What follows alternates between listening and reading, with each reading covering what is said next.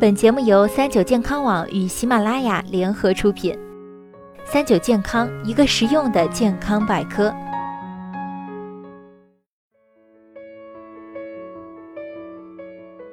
嗨，大家好，欢迎收听今天的健康养生小讲堂，我是主播探探。随着生活水平的提高啊，得心脑血管疾病的人是越来越多，而这种疾病呢，正是年龄越大越容易中招，所以人到中年以后会变得更加关注血管健康。通血管就是还没发生中风、心梗前来预防。在聊通血管秘方之前啊，咱们有必要弄清楚血管堵塞是怎么一回事儿，血管垃圾真的存在吗？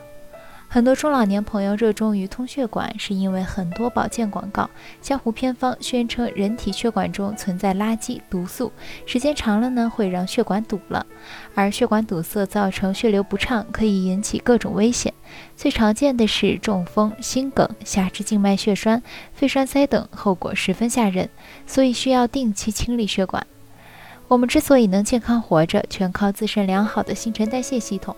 人体每天将代谢废物通过血液输送到肾脏、皮肤等器官，以尿液、汗水等方式排泄出体外。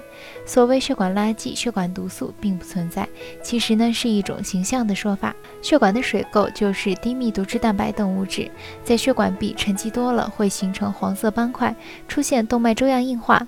久而久之，血管口径变狭窄，血管又硬又脆。无论是斑块沉积多了，直接堵血管引起血流中断，还是血管壁的斑块突然破裂形成血栓堵掉血管，都像是不定时的炸弹，威胁着心脑。长辈们真正担心的正是动脉粥样硬化、血栓形成引起心脑血管病。热传秘方一：姜、蒜、柠檬、苹果醋榨汁能通血管吗？该方所用原料从药理上说有保护血管的作用，但仅仅作为食疗，不可能在短时间内有效，也不可替代药物。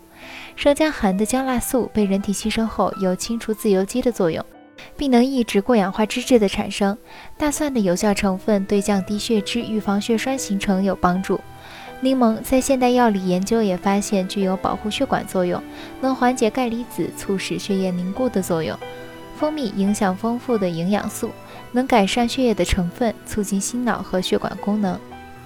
需注意的是，柠檬和苹果醋的酸性刺激很强，建议胃溃疡、胃酸分泌过多的人禁用。姜蒜是偏温热，阴虚火旺、痰热内蕴体质者也要慎用。热传秘方二：每天一杯山楂水能通血管吗？酸酸甜甜的山楂功效主要为健胃消食、散淤血。随着现代研究的深入，发现山楂含有的一些成分对降血脂、降血压也有帮助。但山楂并非人人适合食用，由于味道太酸爽，所以脾胃虚弱者不宜多食。胃炎、胃溃疡的人忌空腹慎食山楂。热传秘方三：三七、丹参、西洋参打粉能通血管吗？三七、丹参、西洋参这三味药材堪称降压三宝，对心血管疾病患者是一个比较好的保健方。三七就是田七，性温，味甘微苦，生用能散瘀止血、消肿定痛；熟用能补血和血。丹参性凉去瘀、清心除烦，常用于血热心烦、血脂经闭、冠心病等症状。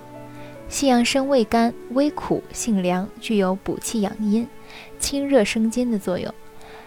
三味药合三为一，搭配打粉使用，可以极大发挥每味药材的功效，起到活血通络、调脂降压的作用，适合气阴两虚的人群。如果是阳虚痰浊体质，则不适用。想要通血管，以下三招才是真的靠谱。第一，改变不良生活习惯，从血管堵塞的源头进行预防才是真理。饮食做到少盐少油，多吃新鲜蔬菜水果，多喝水，少吃红肉和动物内脏，减少动物脂肪的摄入，控制体重，预防肥胖，尽早戒烟。第二，管理好血压、血糖以及血脂水平，使之达标。听医生的话，好好吃药，定期复查病情。第三，心脑血管病到了一定程度，不能通过吃药和调理生活方式来改善，这时要考虑手术方法来干预。